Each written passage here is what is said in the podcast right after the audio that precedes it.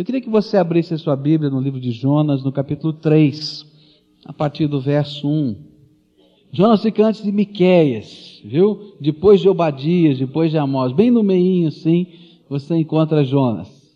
Diz assim a palavra do Senhor. Pela segunda vez veio a palavra do Senhor a Jonas, dizendo: Levanta-te e vai à grande cidade de Nínive e lhe proclama a mensagem que eu te ordeno. E levantou-se, pois, Jonas e foi a Nínive, segundo a palavra do Senhor. Ora, Nínive era uma grande cidade, de três dias de jornada. E começou Jonas a entrar pela cidade, fazendo a jornada de um dia, e clamava, dizendo: Ainda quarenta dias e Nínive será subvertida. E os homens de Nínive creram em Deus e proclamaram um jejum e vestiram-se de saco, desde o maior deles até o menor. E a notícia chegou também ao rei de Nínive, e ele se levantou do seu trono, e despindo-se do seu manto e cobrindo-se de saco, sentou-se sobre cinzas, e fez uma proclamação, e a publicou em Nínive, por decreto do rei e dos seus nobres, dizendo: não provem coisa alguma, nem homens, nem animais, nem bois, nem ovelhas, não comam nem bebam água, mas sejam cobertos de saco, tanto os homens como os animais, e clamem fortemente a Deus, e convertam-se cada um do seu mau caminho e da violência que há nas suas mãos. Quem sabe se se voltará a Deus e se arrependerá e se apartará do furor da sua ira, de sorte que não pereçamos? E viu Deus o que fizeram, e como se converteram do seu mau caminho, e Deus se arrependeu do mal que tinha dito que lhes faria, e não o fez. Se eu tivesse que dar um título para esse trecho da Escritura, eu diria que ele nos traz a história, ele nos traz a representação das várias faces da graça de Deus na nossa vida. E à medida que a gente vai meditando e estudando nesse texto, cada uma das faces da graça vão brotando e a gente vai podendo, como que se estivéssemos olhando a, a graça como um objeto tridimensional, dando uma viradinha um pouquinho para a direita, para ver um detalhe um pouquinho para a esquerda e assim por diante. E eu queria olhar agora para cada uma destas faces da graça que estão retratadas aqui nesses versículos da palavra de Deus. A primeira face da graça que eu queria trazer para os irmãos aqui é que a graça de Deus é capaz de colocar nas mãos de uma pessoa pecadora, de uma pessoa cheia de defeitos, de uma pessoa falha como eu, como você e como Jonas, um grande desafio e um grande projeto de Deus. Quando a gente olha para todo o livro de Jonas e vê a obra que Deus vai dar para esse homem, Jonas, fazer, a gente fica pensando que nos critérios humanos, talvez ele não fosse o escolhido para essa missão. Nós já tiraríamos, não, Jonas não serve para esse negócio, não. Esse negócio é um grande desafio. Ele é um cara meio reclamão, meio cheio de autocomiseração, cheio de, de coisas lá, de conflitos do coração, sempre se acha o pior de todos, está sempre enrolado com tudo. Ele diz, não, vamos tirar, Jonas, sai da lista. Eu não sei se você leu, rodou aí pela internet, uma paródia sobre os apóstolos de Jesus, não é? Se Jesus tivesse contratado uma empresa de assessoria para ajudá-lo a escolher os doze apóstolos e mandasse que os doze fossem fazer aquele teste admissional que muitos de vocês fazem, viria o relatório dizendo que cada um deles estava desqualificado. E é muito interessante aquela paródia, porque ela vai dizendo quais os defeitos de cada um deles. Ela não serve para essa função, não serve para essa função e não sobraria absolutamente ninguém. Mas essa é uma face maravilhosa da graça. Deus pega um homem que, do ponto de vista humano, meu, de avaliação, diz não serve. E Deus diz: com a minha graça serve. Porque a minha graça vai fazer transformações e é a minha graça que se manifesta em poder no meio dos desafios. Eu queria que você pudesse entender o desafio que Deus estava dando para Jonas. Cidade de Nínive naquele tempo era uma das maiores cidades do mundo, uma grande metrópole. A Bíblia vai falar de 120 mil que não sabe distinguir entre a mão direita e esquerda. Alguns estudiosos dizem que era uma população de mais ou menos 600 mil pessoas. Você pode imaginar uma cidade com 600 mil pessoas naquele mundo, naquele tempo. A história e a arqueologia nos dizem que essa cidade tinha uma circunferência dos seus muros de 100 quilômetros. Se você estivesse andando em volta dos muros dessa cidade, a arqueologia nos diz que você andaria 100 quilômetros para dar toda a volta da cidade. Os muros da cidade de Nínive eram alguma coisa tremenda, eles tinham 30 metros de altura. Então quem vinha de longe já podia ver a altura daquele muro de pedras. E uma cidade quase inexpugnável. A largura do muro da cidade de Nínive tinha, segundo os arqueólogos, 5 metros. Era possível ter três carruagens, uma do lado da outra em cima do muro. Tudo de pedra. Pode imaginar essa cidade? Tem mais. As torres de defesa que estavam nesses 100 quilômetros eram 1.500 torres. E no livro que eu estava consultando dizia assim, 1.500 imponentes torres. E de repente o Senhor diz, vai à cidade de Nínive, Jonas. Esse Jonas. E de repente a gente vê o que é graça. Mas o desafio não era apenas de grandeza, o desafio era de gente, o tipo de gente que estava lá. A Bíblia diz que aquela era uma das cidades mais violentas do mundo de então. E a natureza desse povo era uma natureza tremendamente violenta. Eles tinham requintes de tortura. Quando eles entravam numa cidade, eles eram mestres em tortura. Eles sabiam como tirar a pele de uma pessoa e deixá-la viva enquanto tira. E faziam isso. Uma das coisas que eles faziam para mostrar sua força e seu poder eram colocar pessoas nas estacas. Eles fincavam as pessoas na estaca inteirinha e só ficava a cabeça aqui em cima da estaca e o resto do corpo vestido, vestindo a estaca. Matavam as criancinhas. Um dos costumes que eles tinham era pegar as mulheres grávidas e abrirem a barriga diante do povo para dizer a sua descendência está morta se vocês se rebelarem contra nós. E de repente Deus manda Jonas para ser instrumento de Deus e de graça no meio de um povo tão difícil, tão complicado. Se eu fosse estrategista, eu dizia, Jonas, você está fora. Mas isso é graça. Graça é Deus colocar na minha mão e na sua mão desafios tremendos. E Ele derrama poder do Espírito em gente simples e normal, cheia de defeitos como você. Por isso, quando Deus colocar na sua mão um desafio, não pense que esse desafio é para o outro, porque o que Deus quer fazer é usar da sua graça na tua vida.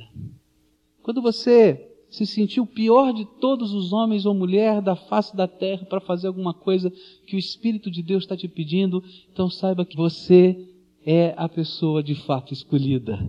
Porque o que vai aparecer não é a pessoa, mas é a graça de Deus. Porque todo desafio que Deus coloca nas nossas mãos depende da graça. E quando a gente já sabe que não faz sem graça de Deus, então aí nós temos vitória. Agora, quando a gente imagina que tem competência para fazer, aí é desgraça. Porque só podemos realizar o que Deus quer que realizemos segundo a graça de Deus. Querem ver uma outra face da graça de Deus tremenda? E esse texto me ajuda a perceber isso na vida de Jonas e na vida de tanta gente que eu conheço, na minha própria vida, é que as marcas da desgraça na minha vida e na vida de Jonas, Deus transforma em instrumentos de graça. Olha, presta atenção. As marcas da desgraça na minha vida e na tua vida, Deus transforma em instrumentos da sua graça. Eu quero dizer para você que é de uma maneira maravilhosa que Deus pega as coisas que aconteceram e que foram difíceis e complicadas na nossa vida, até pecados, e Ele investe a nossa vida com graça, reveste a nossa vida com essa graça, e de repente estas coisas Deus usa como ferramentas da sua vitória para a transformação de tanta gente. Eu quero falar um pouquinho para você do que aconteceu com Jonas. Existe um estudioso inglês chamado Dr. Harry Hamers, que começou a pesquisar esse assunto da possibilidade de alguém ficar três dias dentro do ventre de um peixe. E ele começou a desenvolver pesquisas baseadas nos fatos da Bíblia que muita gente duvida que pudessem acontecer. E ele então começou a descobrir outros episódios que aconteceram de pessoas que foram engolidas por peixes e que sobreviveram. E ele conta a história de um marinheiro, isso tudo totalmente documentado. Esse marinheiro inglês caiu ao mar e foi engolido por um grande peixe. E depois de dois dias, esse peixe apareceu boiando sobre as águas e foi recolhido, aquele peixe, abriram a barriga do peixe e lá estava o homem, vivo. E aí então começaram a perceber o que tinha acontecido com esse homem. Mas é interessante que, diz esse estudioso, que esse homem nunca mais voltou a ter a cor da pele normal. E então ele era estranho, né? Aquela cor branca esquisita. E olha só que coisa interessante. Se isso é verdade, quando Jonas entrou na cidade de Nínive, e ele começava a dar o seu testemunho e contar a sua história, o que Deus tinha feito e qual era a mensagem que ele tinha para pregar. E de repente, aquelas marcas na sua pele, na sua vida, da sua desgraça, Deus estava usando como ferramentas da graça. E aquele povo estava tão impressionado com tudo aquilo que estava aparente aos seus olhos, que cria na mensagem que aquele profeta tinha para pregar. E não é assim na nossa vida? Quando alguns dos seus amigos olham para você e lembram daquilo que você era, dos seus pecados, das coisas erradas que você já fez, e lembram de todas as marcas das suas desgraças, mas olham agora a graça de Deus na tua vida e dizem: alguma coisa tremenda de Deus está acontecendo de fato nesse homem, nessa mulher ou nessa família. E aí essas pessoas são tocadas pela graça de Deus. E aquelas coisas que eram as marcas da sua desgraça, Deus começa a usar como ferramentas da sua graça. Aconteceu com Jonas de uma maneira impressionante, mas todos os dias acontece na minha vida e na sua vida em tantas maneiras, em tantas situações diferentes, onde o poder de Deus, a misericórdia do Senhor vai mexendo na vida de pessoas, mostrando sim os nossos defeitos do passado, mas mostrando sim o que Jesus fez na nossa vida e continua fazendo. E esse fazer de Jesus na nossa vida é a maior autoridade para aquilo que temos a pregar. Nós não somos aqueles que convencemos as pessoas mediante os nossos grandes argumentos. E às vezes nós deixamos de evangelizar porque imaginamos que não sabemos como construir grandes argumentos. Eu quero dizer que Deus já construiu o maior de todos os argumentos, tua vida. Por isso você foi chamado para ser testemunha de Jesus. Quando a gente aprende homilética, uma das primeiras lições que a gente aprende é que a mensagem que está escrita no papel, que está guardada na mente, não é tão significativa quanto a vida de quem está falando, porque a maior mensagem é o próprio pregador. E eu diria a mesma coisa para você: a maior autoridade que você tem para falar da graça de Deus é a graça de Deus que Ele derramou sobre você. Essa é outra face maravilhosa da graça. Não sei quais são as marcas que você tem, mas eu quero dizer para você que essas marcas da desgraça Deus transforma em ferramentas da sua graça. E pode se alegrar com isso, porque quando Ele restaura, restaura mesmo. Outra coisa bonita da graça de Deus que esse texto me ensina é que a graça de Deus prepara o melhor cenário para que eu não perca a oportunidade de receber o presente de Deus que é graça. E eu quero contar um pouquinho sobre o que estava acontecendo em Nínive. Aquele era um período de guerra para aquele povo assírio, quando Jonas vai chegar lá. É um período de guerra. E pouco tempo antes da chegada de Jonas àquele lugar, mais ou menos naqueles dias, Deus preparou um eclipse do sol total. E naquele tempo, dentro daquele entendimento do passado, o eclipse total do sol sempre era visto como um mau presságio. Então todo mundo estava dizendo: o que é que vai acontecer? Nós estamos em guerra e houve um eclipse total do sol. E estava todo mundo meio angustiado e com o coração apertado. E o Deus que os ninivitas acreditavam naquele tempo era o Deus Dagon. O deus Dagon era metade homem e metade peixe. E de repente chega um profeta muito esquisito, branco, branco que nem leite, dizendo que foi engolido por um peixe, ficou lá todo o tempo, lá três dias e três noites, e foi vomitado por esse peixe para trazer uma mensagem de Deus para aquele povo. Estava todo mundo assim, fala, o que é que vai acontecer? Na arqueologia, a gente tem indícios de que houve um momento na história da Síria em que houve um rei monoteísta. E outros indícios que a gente tem é que Dagon chegou a ter uma encarnação humana que era chamada Oanes. E a gente fica a pensar, será que não foi esse Jonas que chegou lá, né? Que foi Oanes. E a gente pega, pega a forma hebraica do nome Jonas, é muito parecido. E, gente, Ioannes, Ioannes, é muito parecido.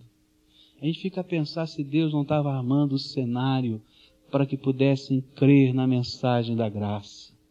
Agora eu quero dizer para você que isso não aconteceu só em Nínive. Olha para a tua vida e você vai ver que Deus tem armado o cenário da tua vida para que você possa entender a graça. Olha para as coisas que estão acontecendo ao seu redor, no seu dia a dia, e você vai perceber Deus colocando, mexendo, puxando, arrancando, colocando de novo, para que você pare na sua caminhada, do seu jeitão normal de viver e preste atenção naquilo que deve ter e receber atenção, que é que Deus quer fazer alguma coisa nova na sua vida, quer derramar graça. Sempre é assim. A graça de Deus não é apenas um edito real. A graça de Deus é Deus mexer na nossa vida, é Deus mexer nas nossas circunstâncias. E assim Deus está trabalhando na nossa vida para dizer: olha, estou mexendo no cenário, para que você possa entender que sou eu e que eu tenho alguma coisa da minha graça, do meu amor para fazer na tua vida. E nessa hora é uma loucura a gente não perceber os sinais de Deus na nossa vida. E não parar, e não deixar Deus ser Deus e Senhor absoluto. Não deixar Jesus fazer a obra maravilhosa que Ele tem da sua graça, da sua redenção e da sua transformação em nós. Se Deus está mexendo no cenário da tua vida, saiba que é para te abençoar. E se Deus está mexendo no cenário da tua vida, é para que os seus olhos que estavam cegos e para que os seus ouvidos que estavam fechados pudessem compreender, pudessem ouvir, pudessem ver o que Deus tem para você de melhor. Recebe a graça e deixa a graça dele fazer diferença na tua vida. Ainda aprendo com essa experiência de Jonas e do povo. Qual é a resposta que a graça de Deus quer? Qual é a resposta que a graça de Deus quer?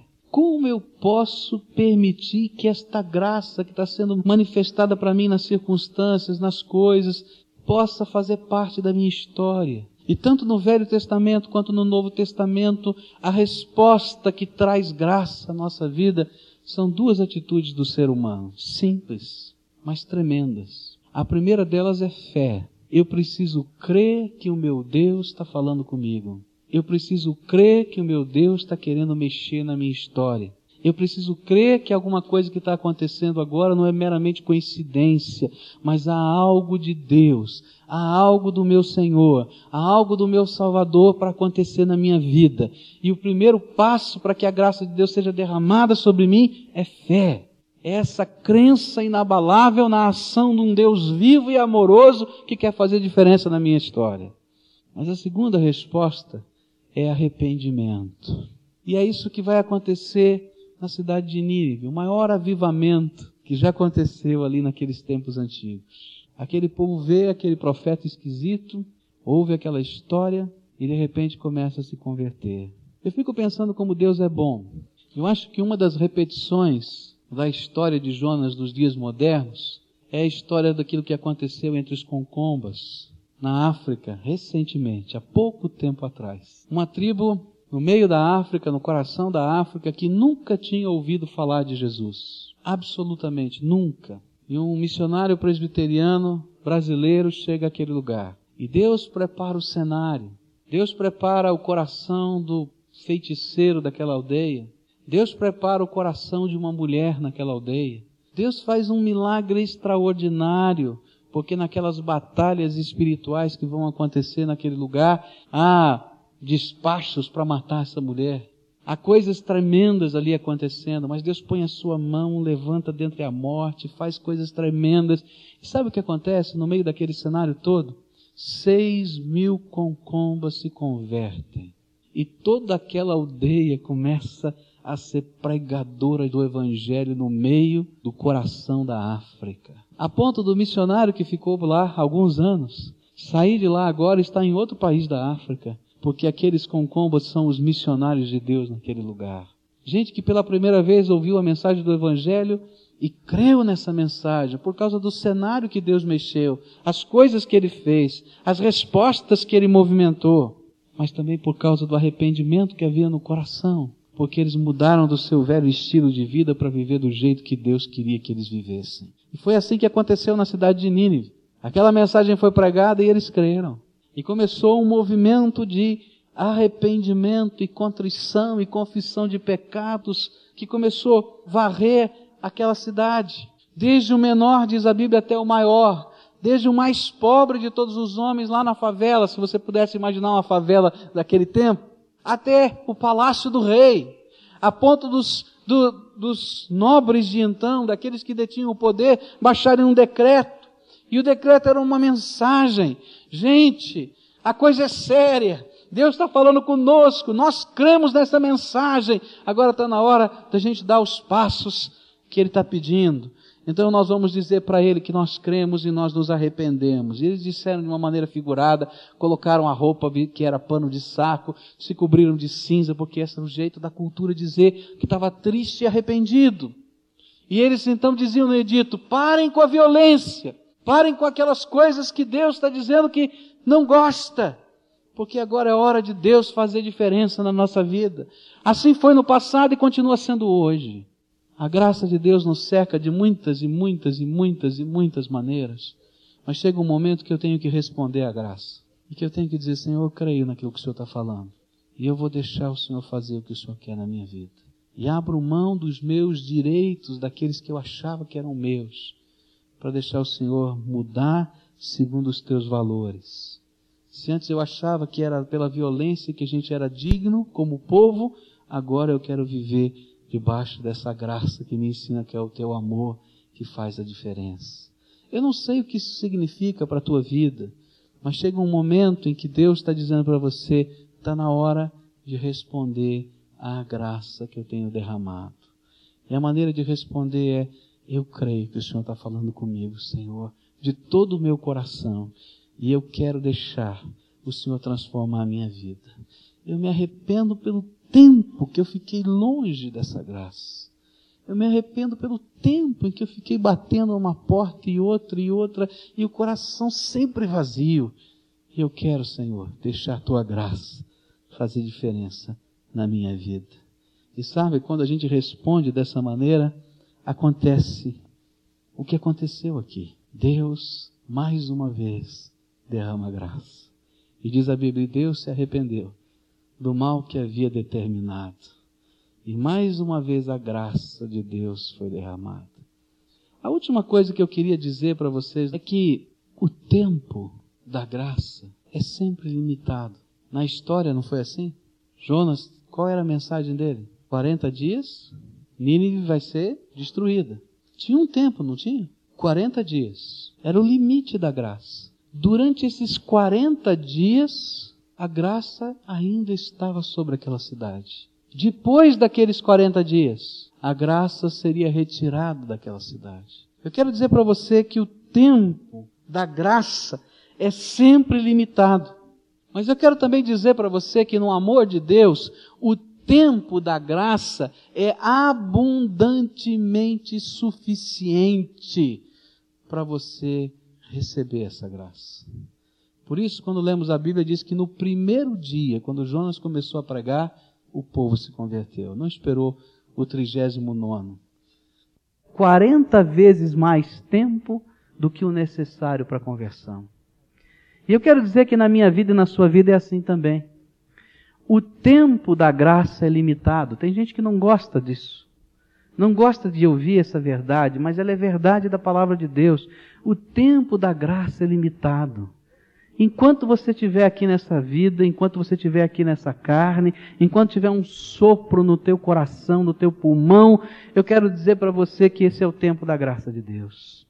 Deus preparou esse tempo da tua vida como o tempo da graça, o tempo da misericórdia, o tempo da salvação, o tempo da restauração, o tempo em que Ele está batendo na porta para dizer, está na hora de responder. Mas eu quero dizer para você que o tempo da graça termina. E quando os seus olhos fecharem aqui na terra, não tem outro instrumento de graça na eternidade. Ou nós vamos escolher viver a vida eterna com Deus em Cristo Jesus no seu céu, ou escolhemos aqui na terra, durante o tempo da graça, rejeitando a graça, viver a nossa eternidade no inferno. Porque Deus é justo. E ele falou o que falou a Nínive para nós. A mensagem dita a Nínive foi essa: 40 dias de graça mas no quadragésimo dia, no quadragésimo primeiro dia, virá a destruição. E o que a palavra de Deus tem nos ensinado é que você tem a tua vida inteira da graça, para você receber essa graça de Deus. E vou dizer para você que é tempo abundantemente suficiente para você receber a graça. Porque basta um minuto para você receber a graça. Quantos minutos você vai ter na sua vida? Eu não sei fazer essa conta, porque eu não sei o tempo de vida de cada um. Mas eu sei que é abundantemente suficiente. Por isso, não joga fora a graça. Porque a palavra de Deus nos ensina é que quando a graça de Deus bate à porta do nosso coração, o tempo da graça para mim tem que ser agora. E a resposta da graça tem que vir do fundo da alma. Porque aqueles que postergam a graça nunca vão recebê-la. Porque sempre estão jogando para frente sem entender a urgência da hora que vivemos, sem entender a bênção que estão perdendo e sem entender o amor que está por trás dessa graça. Por isso, hoje eu queria desafiar você em ouvindo a mensagem da história de Nínive, de Jonas, e em perceber tantas facetas diferentes da graça, facetas estas que já estão acontecendo na sua vida, já estão acontecendo há muito tempo na sua vida, que você não desperdice o tempo da graça, nem o poder da graça, nem as bênçãos da graça, nem a maravilha que Deus quer fazer de transformação na tua vida, nem deixar passar as desgraças outra vez pela sua vida, mas ao contrário, tomá-las e entender que Deus vai transformar as desgraças em instrumentos maravilhosos da sua graça por todo o tempo da sua vida e deixar que essa graça de Deus tenha resposta. Resposta na sua fé sincera, colocada na pessoa de Jesus como único e suficiente Senhor e Salvador da sua vida. E resposta de parar de brigar com Deus para ensinar Ele a ser Deus e deixar Ele ensinar você a ser servo dele. E arrependimento é isso, porque durante toda a vida a gente está querendo dizer para Deus o que, que ele tem que fazer, como ele tem que fazer, quando ele tem que fazer, porque senão eu não sou feliz. E Deus está sempre a dizer para mim: para, deixa eu ser Deus na tua vida e você aprende a ser servo.